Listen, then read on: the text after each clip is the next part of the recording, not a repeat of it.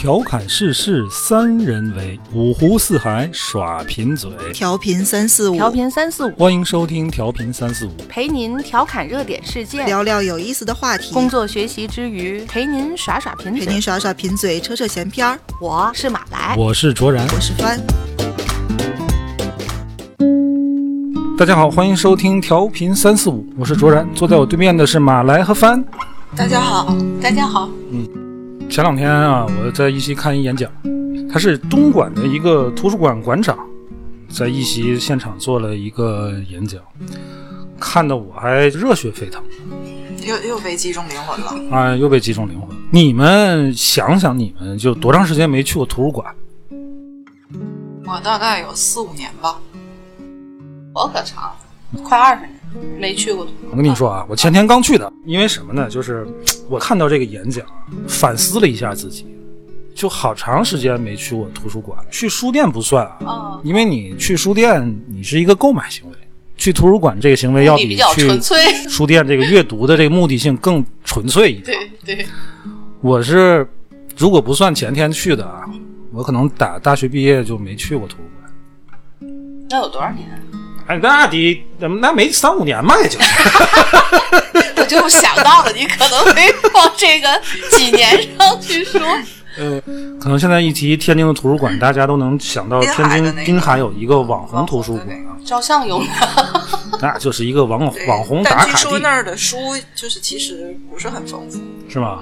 好像还说那个摆的那些都不是真的，假的真的嗯那个那些。你你看啊，我就有这么一种感觉，就是那个我听那个演讲，人家那个馆长上来就说，他当时接手这个东莞图书馆的时候，嗯也不是很景气，这人们都不来嘛。嗯他想做的第一件事就是先让人来，所以呢，当时他做了很多的改革措施，包括增加餐饮啊这类的东西，然后举办这个漫画馆啊、漫画展，吸引年轻人。就是你就甭管他来看书不看书，你先让他来。嗯，他一提到这个啊，我就琢磨，你说这几年有很多那种网红的图书馆呀、是网红的书店啊，就很多年轻人去那儿就是打卡，对他可能他也不看书。我那时候觉得，我说这个有什么意义呢？那，所以，所以他们的存活期其实都挺短的，啊就是那一阵儿过去就完了。但是其实我听完人家那个 那个馆长的这个演讲之后，我觉得其实这种事儿还是有意义的。就是你首先你得让人去，然后他可能真的会能被那里边的读书氛围所吸引。滨海那个图书馆，我还是真的挺想去，看看那个，就是你真的嗯置身在里边儿，它那种弧形啊、穹顶啊，这么开阔空间呐、这个感觉，我就是想去这么看看。嗯就跟现在会有网红的很多美术馆一样，就找了很你知道滨海那个就网红图书馆火到什么程度吗？啊有山寨的。啊。我们家呼和浩特，我们家对面就有一个什么阅立方，叫阅立方，阅读的阅啊，人人就山寨滨海那个。确实是在滨海之后建的。啊，对，这山寨的可不止一个东西。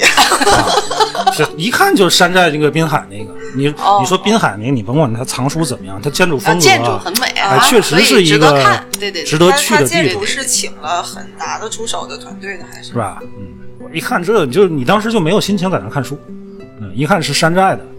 我妈还老跟我推荐呢，她说你你去对面那个阅立方啊，那里边，我说你切，你这你连建筑都抄袭别人，但是很是不是在当地也可能很多人真的是去那儿就是为了看书，是是看书那就是为了而且有很有很多年轻人孩子在在二三线的城市，其实有一这样的东西，就是已经大大伙儿会觉得很洋气。对，啊，确实是这样。所以我为什么就是听那个馆长的演讲完之后，我有点感触，就是我觉得我太长时间没去图书馆了，然后你就去，然后我觉得 这样不对。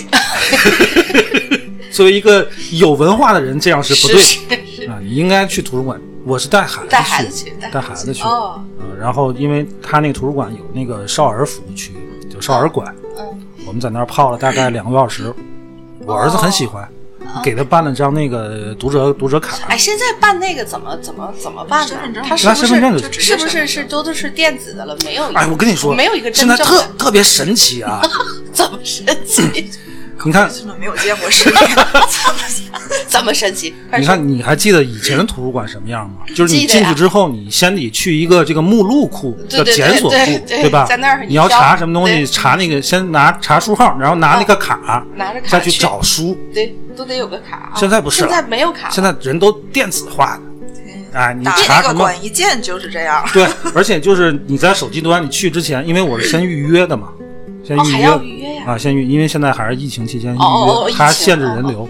哦，约完之后，我一看它那功能，它有一个检索，根据书号啊、题目呀、作者呀、类别检索，我就检索一个，比如说我就想找点这个，咱不是说要做妖怪专辑吗？我想丰哦，富一下资料，就搜妖怪，嗯所有的关于妖怪的书就都出来了，而且非常详细。这因为它有三个馆嘛，嗯富康路，然后这个文化中心还有滨海三个馆。嗯，哪个馆里边有这本书？然后它的状态是在架，在架上还是已经借走呃借阅？哦它的书号是什么？你到那就能找到这本书。哦而且特别神奇的是什么呢？嗯你借书，它每本书上有那个图书馆的条码。嗯，我以为就跟咱那个自助结账似的，你借书你得扫一下那个条码。嗯嗯嗯不用，不嗯，用那，干嘛？它有一个机器啊，就跟那个 ATM 似的，嗯你刷一下你你那个读者卡，然后把你要借的书，比如说你借五本最多啊，嗯哗往那一放，它自动就识别了，一开始怎怎就是怎么放？摞摞就着摞着放那儿，它自动就识别了。摞着放，对，从底下第一本到最上面那第一本，对对，就就就一本一本摞着，往它有个平台，往那平台一放，透视了，这人家屏幕就告诉你你这都是什么书，特别神奇。哎哎，我在那琢磨半天，我特别老坦儿啊，我说，哎，这怎么做到我觉得我也觉得挺神奇的。啊？但现在那个卡还是一个卡，就是一个一个卡啊一个就是一个那个 I 身份 I C 证卡，那哦哦哦哦，嗯就是还真的还是有一个卡。对，那你预约它是小程序吗？还是预约还是你微信公号就可以预约，哦？现在最久要可以借多久？呃，两个月，两个月哦两个，两个月，六十天。哎呀，特别好，那付费吗？不付费，免费你，它有在周付费的。期里面还还进去就，啊对，全部都是这样的，应该还是有。不是它分区，有一些有的区域直接你借阅就付费的。对有的区域你办那个证是需要押金的，啊，一但是一般的阅读区你拿身份证直接就可以办，哦，图书馆这个东西本来它就是比较针对特定的人群的，因为对时间还是有要求的。对，像一般就是刚毕业的嗯。那个时候，时间相对宽松，或是然后要不然就是就再再再往后就是偏老一点儿，我退休了，我对也没什么事儿，我去看有时间，或者是带着孩子去，就正好把中间的那一大段人群，你中间比如你中中青年人，你可以借阅嘛，你可以借走，你不不在那儿泡着，你可以借走嘛，而且它现在就是。你线上的查阅功能也非常完善，你比如说你你需要哪方面的书，你直接查就完了，查完你确定那儿有，到那儿就就借走借出来了，这点是以前不可能做的，对吧？对你现在在就是自己在家里就能查。而且凡说这个确实是个问题，就是其实泡图书馆是一件非常奢侈的事。你看，我是带着孩子去啊，我我媳妇儿在家，我心安理得，我带着孩子，对吧？但是这事儿如果到个，他跟孩子在家，我自个儿出来泡俩小时图书馆，有点不老合适。我我我良心会痛，你知道吗？虽然你是去读书，不是去网吧，但是对，比如说我这我这天周六，我跟我老婆说，我说我今天我加班儿，我加一天班儿，呃，很正常。很正常。但是我说我出去泡两小时图书馆，我就觉得我这话都说不出口关。键是他信吗？这事儿信不信的，我都觉得这事儿特别不靠谱。我还不如说我跟朋友出去喝酒。但是我觉得图书馆你就得泡才，就是那个氛围是最珍贵的东西。是，确实是这样。就为什么上大学的时候大家学习都要跑图书馆去？嗯，嗯就是你在那个氛围里面，你你你你会让自己更融入进去。对，就因为别人都在那儿很认真的，然后环境也都很安静，嗯你你你就会强迫自己现在必须跟大家的节奏符合，你就也认真的学。这个是在家里面，不管环境多么多么安静，你你整个给自己配的什么吃吃喝的多好，都很难以调动起来那个感觉。咱说这个对，在家看的话，确实集中精神的话可能会差一些。不是在家你看你也行，就除非你晚上夜深人静，反正我是这样，老婆孩子都睡了，我能我乐意看会儿书，我能看会儿，或者乐意干点什么别的。你要是白天，我老婆在那儿吸地，我拿本书在这儿装大叉，我我良心会痛。那良心痛好悔了周会儿。看书现在想起来都有一点小奢侈了。对，所以我们今天说说的不是说非要说图书馆啊，嗯我就就想说阅读这个事儿。嗯啊，阅读你们平时看书，看看，我我还是会看。我也会看。比如说马来先生你啊，嗯你觉得你目前来讲，就去年这一年，嗯，你对你的这个阅读量满意吗？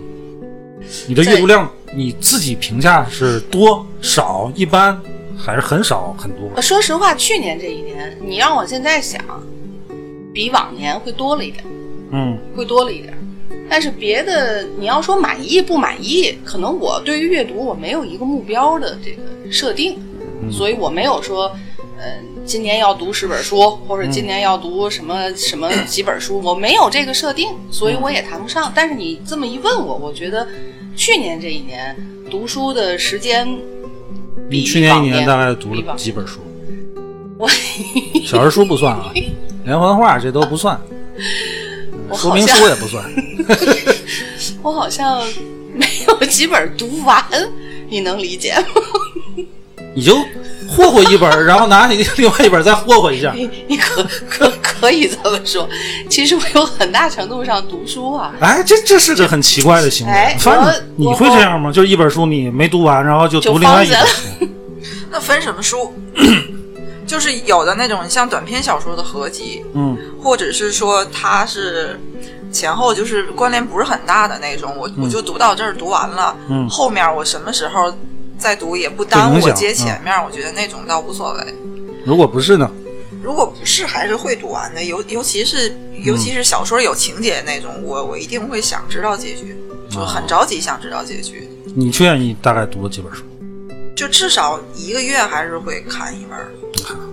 反正阅读量就可以了。嗯嗯嗯我在网上查了一个这个中国新闻出版研究院发布的这个最新的国民阅读的一个调查报告。嗯，呃，二零一九年成人纸质书阅读平均是多少呢？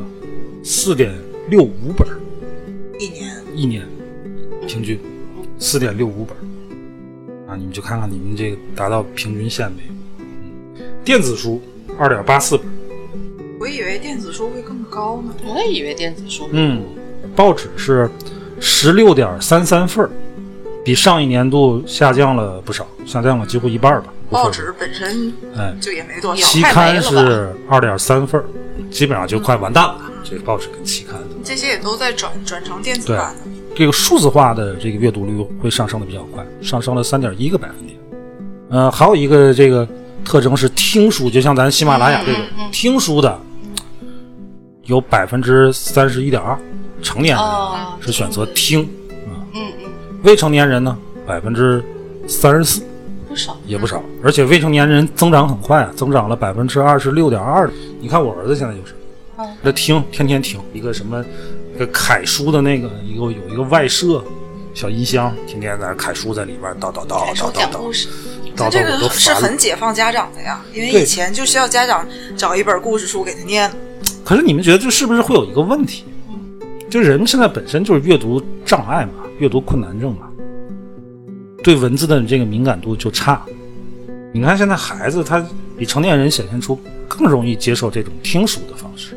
你这个担心，我觉得有一定的道理，但是我还是觉得听的话，如果它不是更便捷，嗯，也不会成年人也是增长的很多。我听是因为我眼睛现在不太好，就是我看的话，你听书的时候嗯你会干别的吗？会啊你看，你看书的时候就不会干别的，对吧？啊，这倒是，这倒是，所以你就不专心嘛。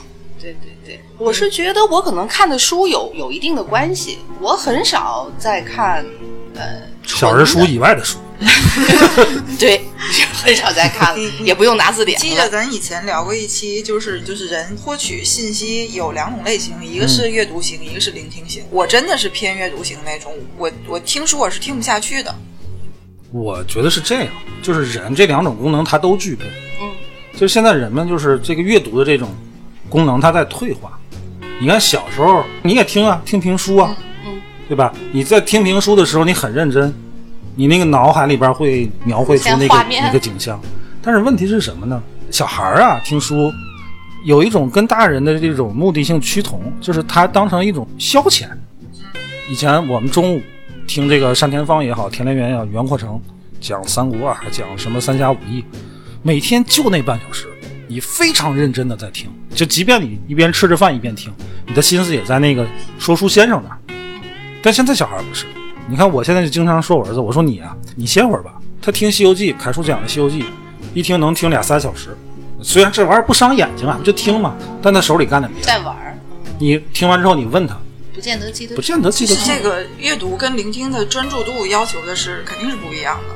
他就听个热闹。这种东西对于他来讲是一种声音陪伴。那可能会有一些。那我也会觉得，就阅读习惯这个事儿，真的是要从小培养。嗯我特别的庆幸，就是小时候家里有这个环境，嗯因为我姥姥当时是在新华书书店工作，嗯妈妈就是喜欢看书。我特别小的时候，家里就是各种国内外的名著，所以真的是从小时候就有有这个阅读习惯的。然后后来再大一点儿，我碰到好多朋友，就是很多人都说：“哎呀，我得多看书。”但是几乎没有人做得到，因为你在成年的时候再去培养这个是一个非常非常难的事儿。我可能上小学时候就会看《基督山伯爵》那种，因为在什么《悲惨世界》了、什么《战争与和平》这些书里面，基督山伯爵是最容易看的一个了。嗯我是很快就培养起来所谓的泛读，这一篇儿就是这么扫一下，我就能知道大概的情节。嗯一本普通厚度的小说，我两个小时肯定能看完，然后我再会用一个小时看第二遍，就相当于这本书我三个小时，我就能跟别人讲这本书到底是一个什么故事了。嗯，你这种能力是你自己总结出来的，还是有有人要求你这么做？没有，我觉得就是小时候看的多了。嗯，你看这个翻说这个嗯，我觉得特别重要一点是什么？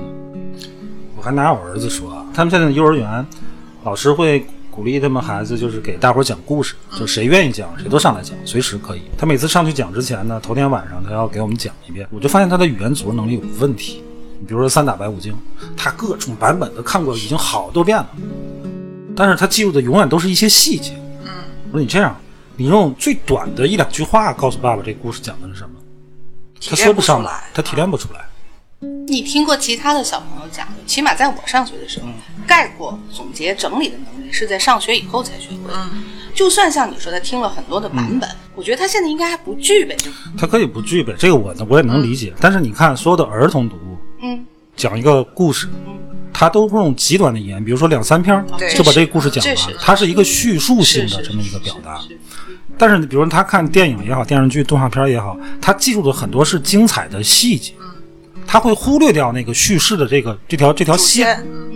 这是很糟糕的事儿。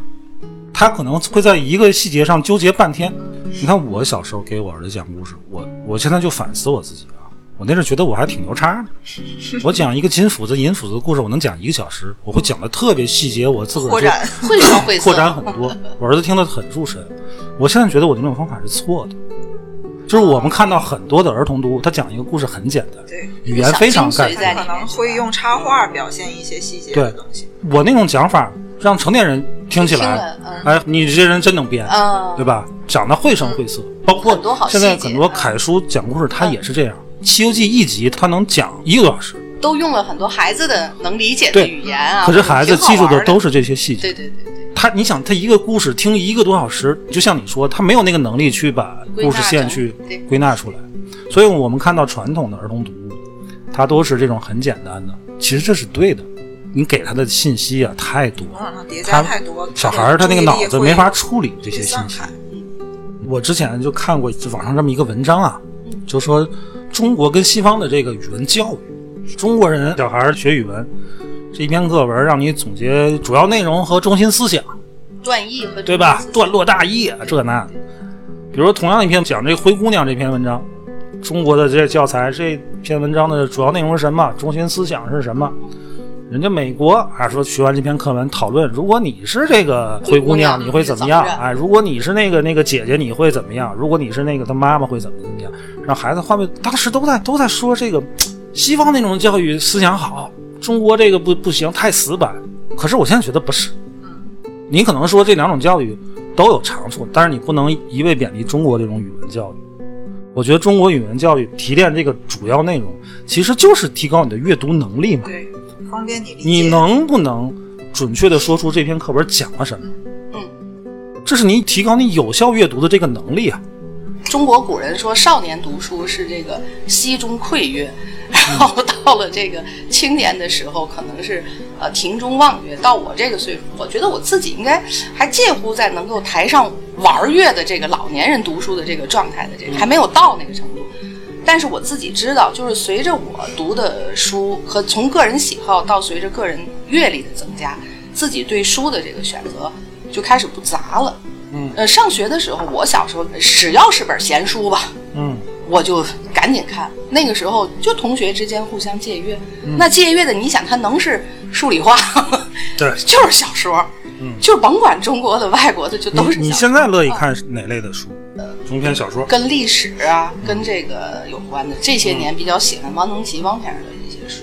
那不都杂文吗？对，就就是喜欢看这类的了。嗯其实之杂文前小感悟之前你这个年龄段的时候，曾经喜欢过余秋雨，包括我看村上的书，就是年轻人这这些年比较流行的。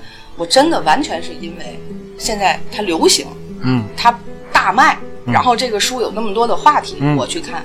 我本身并不是哎，我就什么东野也好，什么这种书嗯我，你看我屋里可能有，就是谁推荐，孩子推荐或者怎么着，哎，就买了吧。这就是我读不下去的原因，就是我是想知道嗯这书到底说什么了，可是我本意呢，它读不下去，嗯所以我就看一半儿，哦，行吧，放那儿了。所以我说那种小散文、杂文的那种形式的书，可能我呃更能看得进去。小的时候，你说谁拿本儿那个金庸、梁羽生，谁不是得一气儿看到完呀？你得知道这就跟现在追剧是一样的。对呀、翻看看什么书，凡看书肯定特杂。我超级杂，诸葛连弩的制作，就是，而且我我我现在是基本上有两个方式，一个是我有目的，比如说咱嗯。打算聊一个什么，嗯我我我想去嗯。找一些，因为现在电子书什么的，对电子书也很方便。然后就是我突然看到哪个文章去推荐了一个名字听起来就很很有意思的书的书，嗯我就会去看，就其实也是闲书。嗯，你们对这种读书这种介质有这种偏好吗？比如说，我就就爱读当然纸质书，或者是我无所谓。我我一定是偏执的，我也喜欢纸质书。虽然可是说我现在得戴我偏执，可是我读的更多的就是电子书。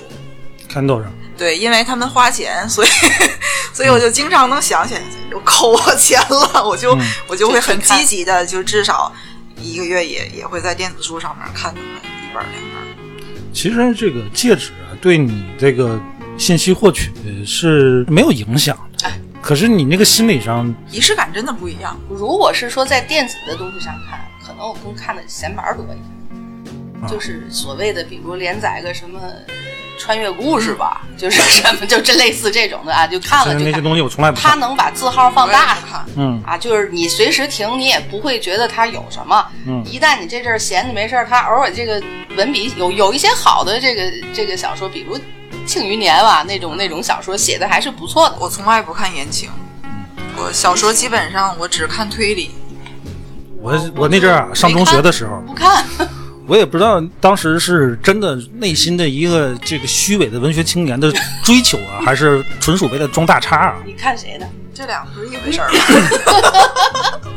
不是，我觉得现在到现在我都分不清楚，是是我对真的是对那些文学作品有一种渴望，嗯，其实是有的，但肯定还有一一大部分是为了装大叉，就是什么那些列夫·托尔斯泰呀，啊啊，什么卡夫卡呀，莫泊桑，就是外国那个中短篇那些东西，啊，呼啸山庄啊，安娜·卡列尼娜，当时我们那阵儿特别流行看，你要不看这个东西啊你都没法跟人聊知道吗？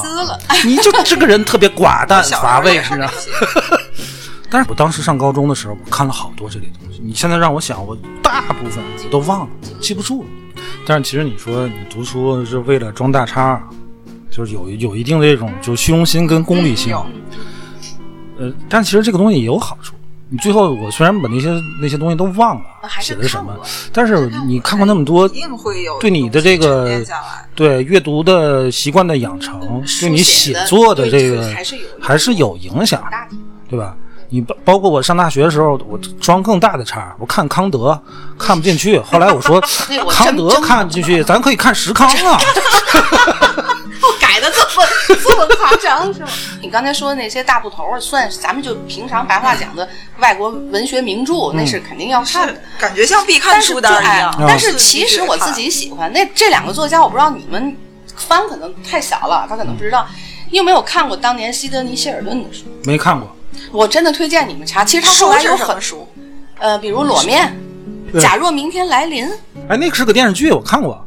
这 那个就是西德尼·希尔顿。哦，我我小时候看过那个那个电视剧，复关于复仇的，对吧？？那是他写的，那就是他写的。哦那是一个特别有名的一个作家，他写了好多都被拍成经典的影视。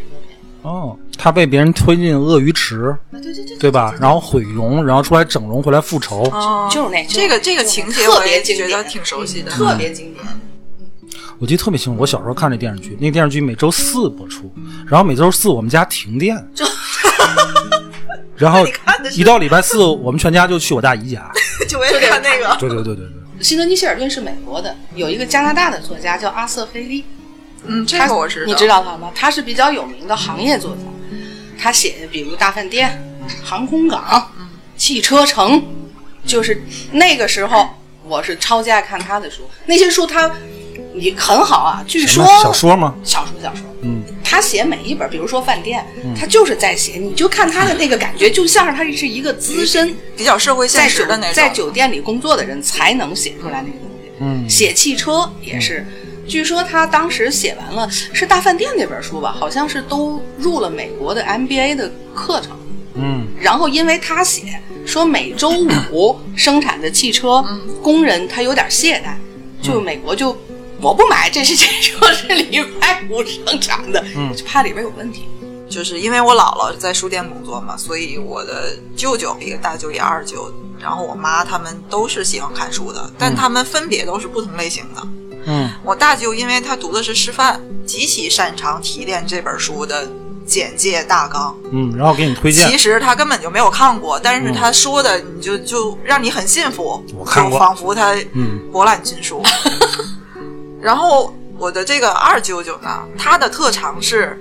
就不管多复杂，包括国外的名著的名字、人名儿，这这是我的弱势，因为我贩毒，我真的对这个这个人名儿是记不清楚。他就是能清清楚楚的对上每一个人名儿，这个项能力很适合出去装大叉，就就真的，真的然后他能能 是不是？讲的很精彩，尤其是那些国外的那些小说文学作品你知，道国外的这个小说，它经常前半截用的是名，后半截它就用姓，就这种切换着来，我我啊就经常搞不清楚。然后我这个二舅舅就是能很清楚的把这些知道人都给你啊这个一效能力简直是谁跟谁是天赋什么关系，他就像讲评书一样，能哦能一节一节给你一直讲下去。然后我妈是那种能把这个书完全换成自己的语言。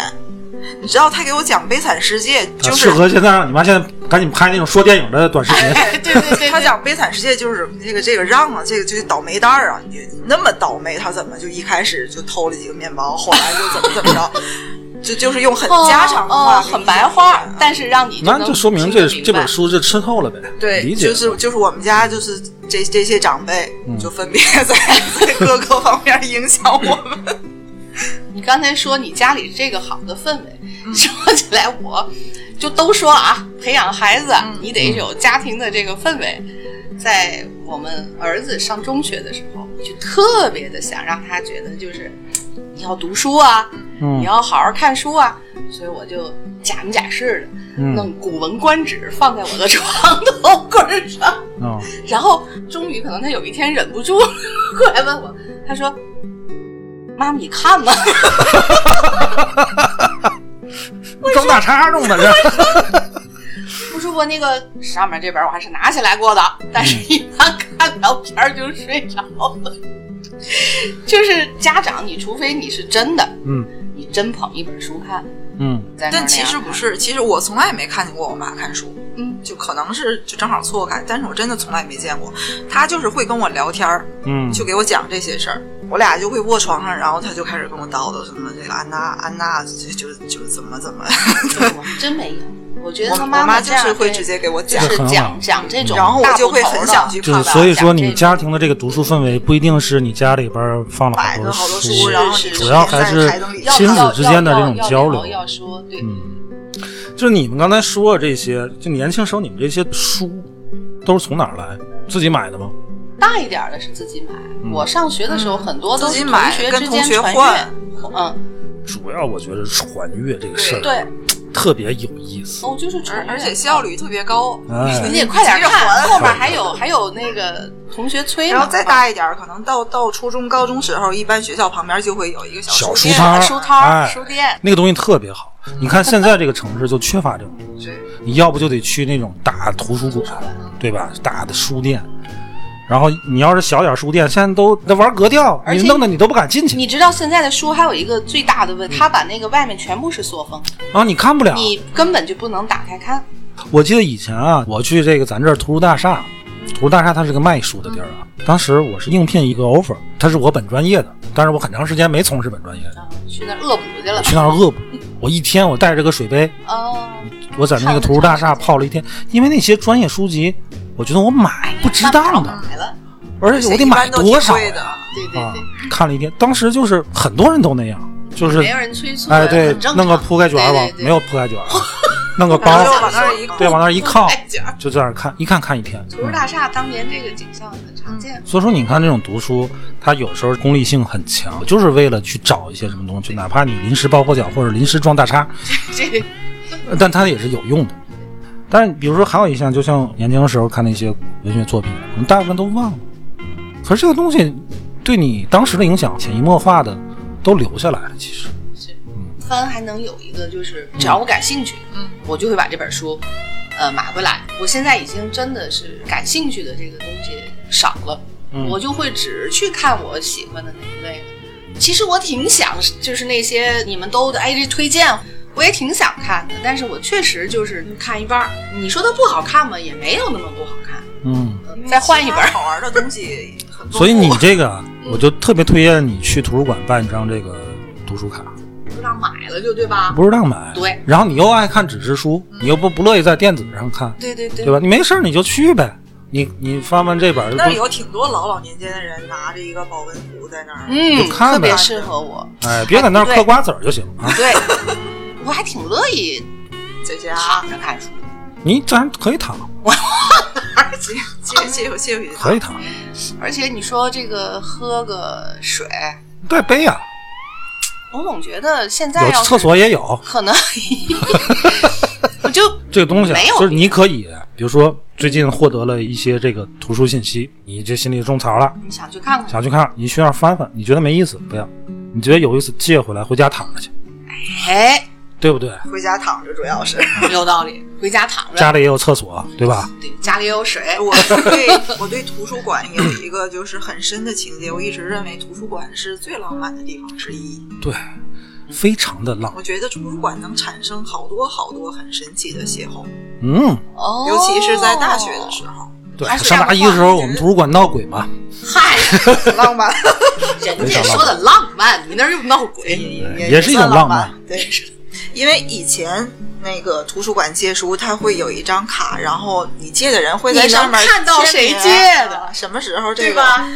而且我觉得那那不但都是很有缘分的事儿。还有就是，有的人他会在书里边夹一张纸条，会写一下他的读后感，阅读的那个感觉。然后下边还有回复的。对，这就是最早的论坛出现了，对，好多年前有一本那个很畅销的这个书，它创意极好，就叫 S，嗯啊、啊，叫中文叫《滕修斯之船》嘛，里面这本书，我是在这本书第二批出版的时候就买了，因为第一批很快就在国外就没了，第二批时候才有的台湾的那个版本，我还得预定。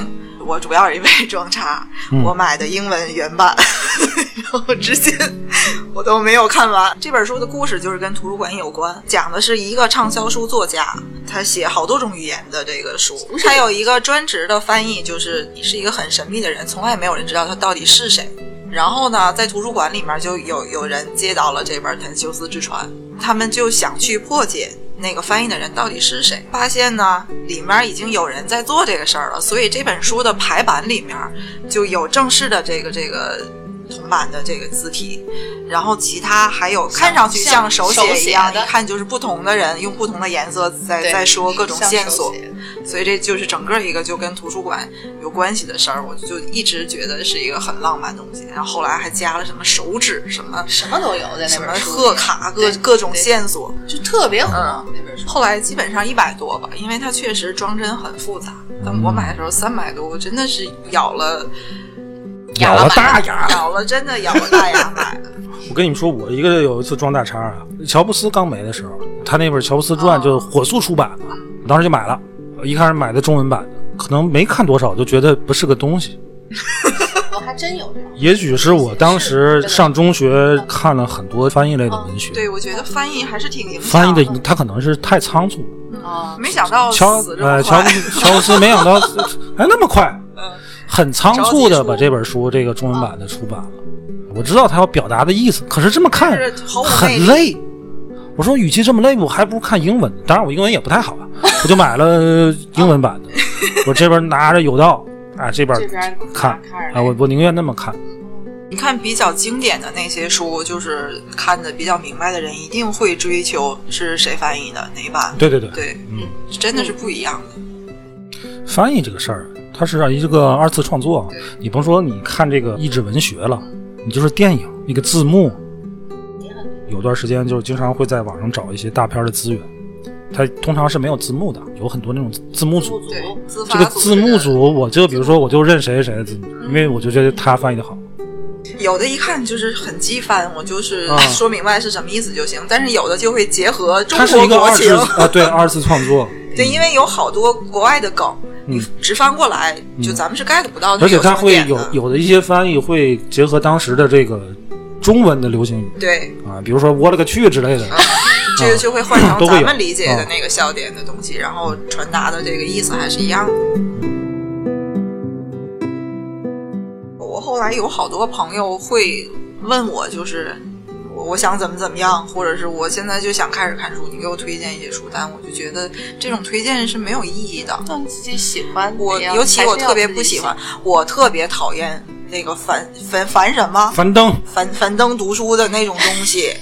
当然，当然，他一定对大众的这个对阅读有一定的有一定的推动。但我哎真的很讨厌他，我很讨厌提炼一什么你人生必读的什么六本书了，然后怎么改变你世界观的五本书了，怎么让你如何如何的八本书了，这这种书单，嗯，真的很无聊。我觉得读书就一定要从兴趣开始，对，你不要想它对你有没有用，能不能树立你更高的格局，如何如何。你喜欢什么，你对什么有兴趣，你就看什么，就看小说、看言情，什么都一点问题也没有。我觉得只要是书，就是好的。嗯，就是你看了就一定会有收获，哪怕是你当时看完结局的那一分钟觉得很高兴，或者觉得很感动，那都是收获。对，凡说这个对我也同意，我也很讨厌那种所谓的书书单推荐呀、读书会之类的东西，因为我觉得读书这种事儿，应该它是很个人的事儿，对呀、哎，不是很非常个人。主观，很比如哪怕你就爱看个故事会，你每每月都买去，没没问题。百花故事。读书它其实是可以分为短期行为和长期行为的。短期行为就是你功利性嘛，比如说我要写论文，我要查一些什么专业的书籍，呃比如说我要应付一个什么面试，我要查一些什么东西，这是一个短期行为。它那个效果是立竿见影，目的性和目标性非常明确，你自己就知道我该选哪样的书。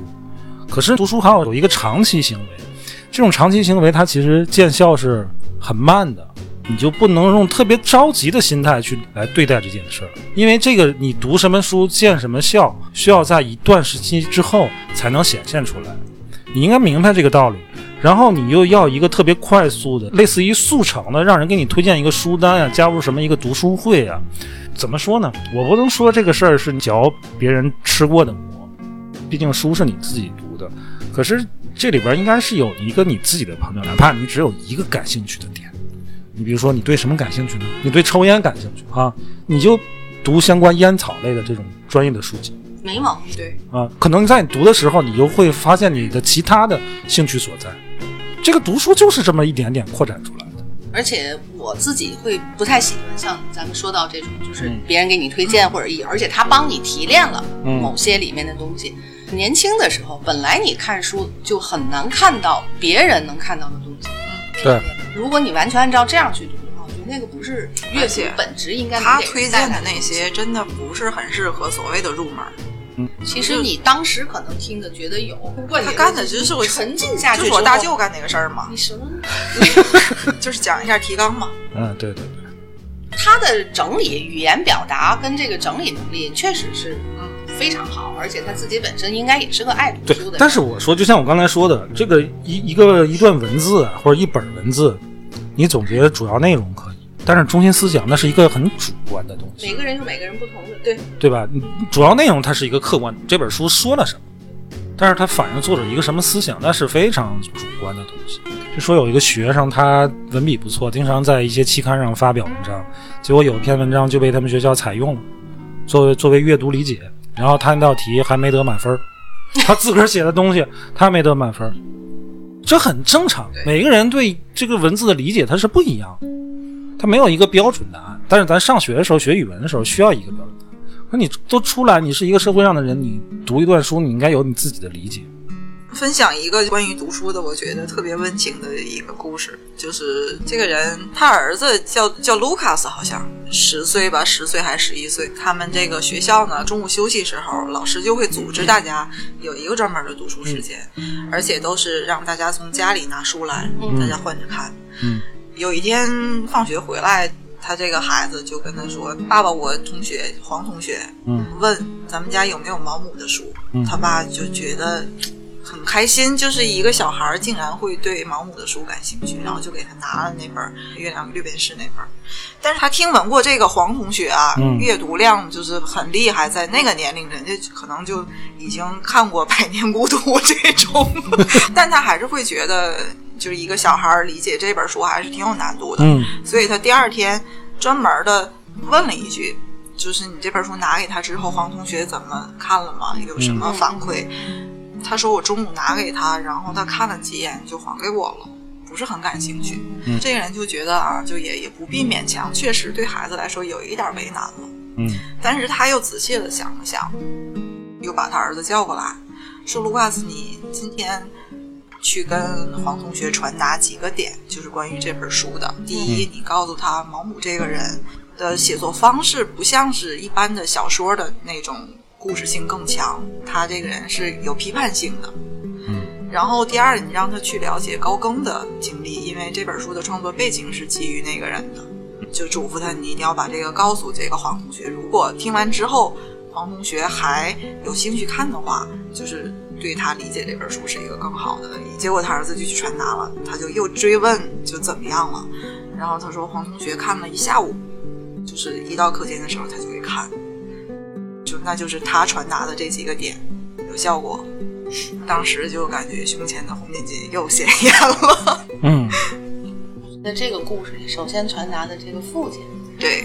就是一个有深度的，对，各方面的修养跟跟他培养的对知识这有孩子的理解的孩子的同学们，他这个同学挺吓人，黄同学，别人家的孩子，吓人。所以说，通过这个故事啊，就是说你读书也好，知识积累也好，它都是讲究要一个架构的。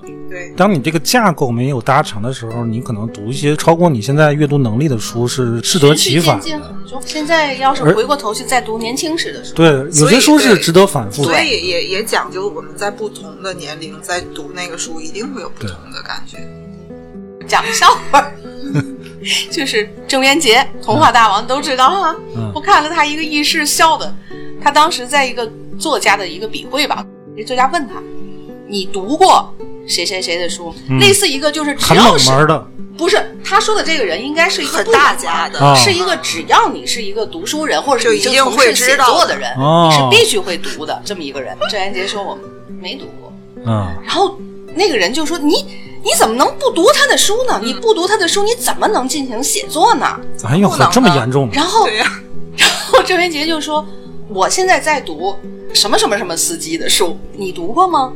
那个人就愣了。托斯卡帕斯 特特因夫斯基的书对，就类似这种，他说的特别特别流畅。啊，其他的人就有人在点头，嗯嗯嗯，看大伙居然有点头，然后郑老师 就来了一句：“这个人的名字是我编的。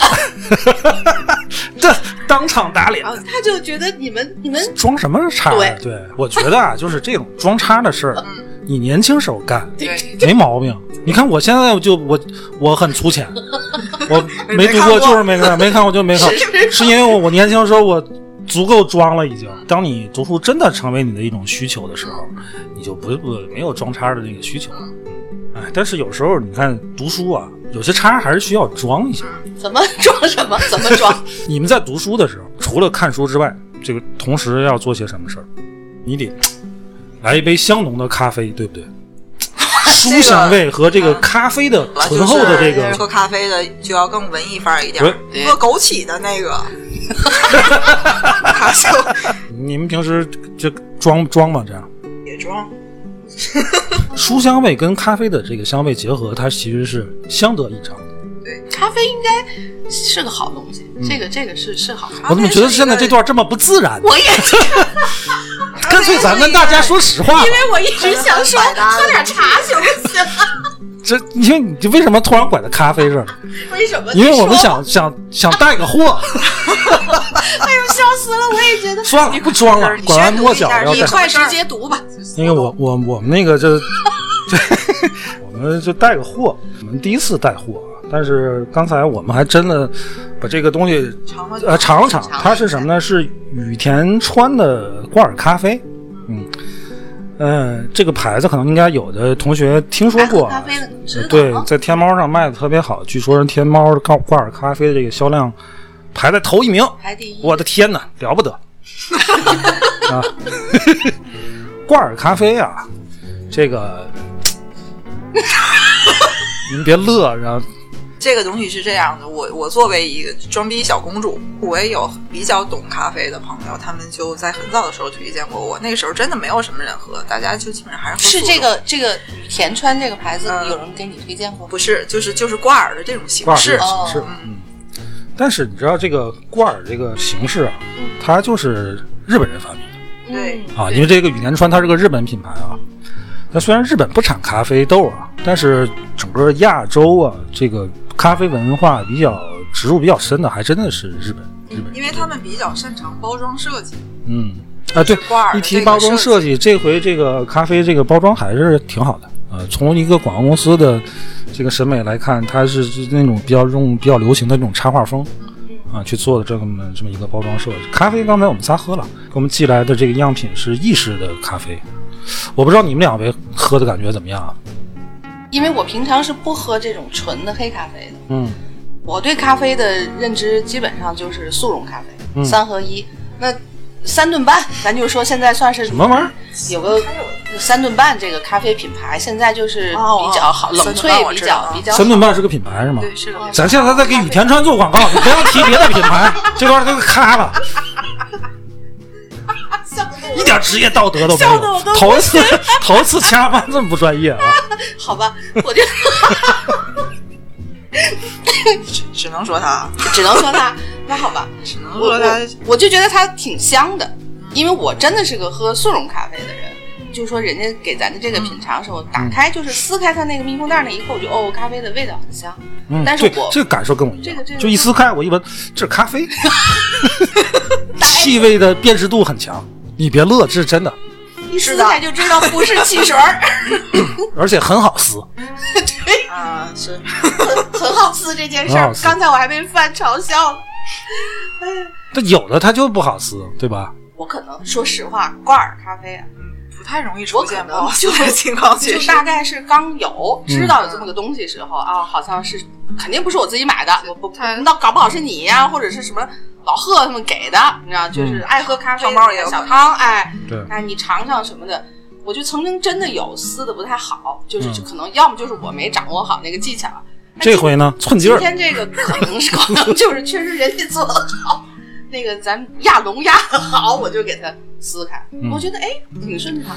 我我先说说我这个就是不怎么喝咖啡的人的还这个恰恰，我觉得我这就感受啊，挺好，你说的挺好啊。我是一个平常就喝豆浆的人，喝咖啡也就喝拿铁。我今天来的时候，他问打我里面开包装为什么没有奶，对我还问为什么不配为什么没有糖？糖为什么？没有奶？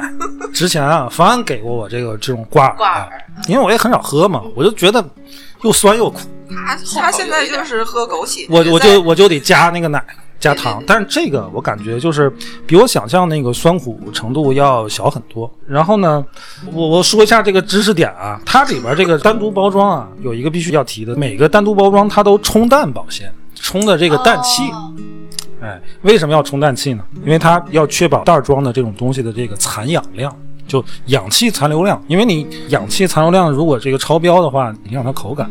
当然，这个残氧量现在目前没有国家标准啊，但是我在网上查了一下，就是这种包装生产厂家执行的标准规格。一般像这种袋装的这种咖啡的残氧量执行的标准是不大于百分之五。嗯，但是我们这个雨田川的这个呢，残氧量到百分之一，在百分之一以下，那已经很棒了就很啊棒，就很棒了。而且这回的是羽田川跟喜马拉雅联合推出的这个这个礼盒，每消费一笔，就会向一线的医护人员赠送五杯咖啡，这个这还是有一个公益活动在里面。这个真好。哎，对。然后这个包这次呢是二十包装，二十包呢每五包是一个口味，一共四个口味，哥伦比亚口味、我们今天喝的什么巴西口味。咱今天喝的是意大利口味。哦。啊，意大利口味，还有危地马拉口味，啊，一共是四四种口味。那在什么地方买呢？呃，在什么地方买啊？我告诉大伙儿，你看到我们现在目前的这个这个这个节目页面啊，会有一个我也不知道是个什么东西，因为我还没看啊，反正。据说是个购物车，哎，是是个购物车哦，哎，一会儿我录完节目，我我琢磨一下这个东西，反正这个东西你点进去就就买了，就是购买链接。哎，到时候呃价格是一百一十九，二十包，一百一十九，二十包。对对对，这里边还会赠一个小保温杯，红色的叫什么星愿小红杯，还挺还挺好看，还挺好看。对对对对，因为他这回羽田川推出的这个口号叫做“一杯鲜咖啡，温暖回家路”嘛，就是你可以在旅途上，比如说你在火车上对对对对对掏出来，拿保温杯一冲就是一杯咖啡，它很方便啊，是对吧？嗯，我刚才看了一眼，我还真买过这个牌子的。是吗？啊，我夏天的时候买过他们家有一个冷萃的套装，这牌子，在羽田川。在人在跟羽田川。在跟大伙说，川啊，羽田川，嗯。啊，挺好的，一个作为咖啡外行啊，像你们对推荐对如如果大家平时就有喝咖啡的习惯，不管是速溶还是罐儿，如果有有喝的习惯，就是还是可以买的。嗯，然后比较一下价格也也还，我觉得挺合适。对，就就大大家，如果你平时也喝咖啡，嗯，你就反正都得喝。我也不知道这个价格合适。不合适啊。嗯你要觉得这个价格合适，你就买，因为这个这个东西是什么呢？不是说我们给人做广告我们就有钱，你得买我们才有钱。我 我们第一次恰饭啊，对，嗯，我不常喝咖啡嘛，我也不太知道这个价格合适不合适。但是他他问题他还送个小保温杯呢，他那个包装还很可爱呢，对吧？他每一笔还给医护人员五杯咖啡呢。我我我觉得都挺好的。而而且这个版本，它跟喜马拉雅这个这个包装这个版本是你在那个天猫上买不到的，没有的这是啊，这是一个官方的合作，就啊，是合作款跟喜马拉雅。。嗯，你可以收藏，可以不喝。总总总之就是咖啡这个东西本来也是你平常有喝的习惯的，你可嗯能就什么都愿意试试。然后你本来不喝的，就我我我们也不强推，也不说非得多好，就对一喝就不行了，也没没有没没到那个程度。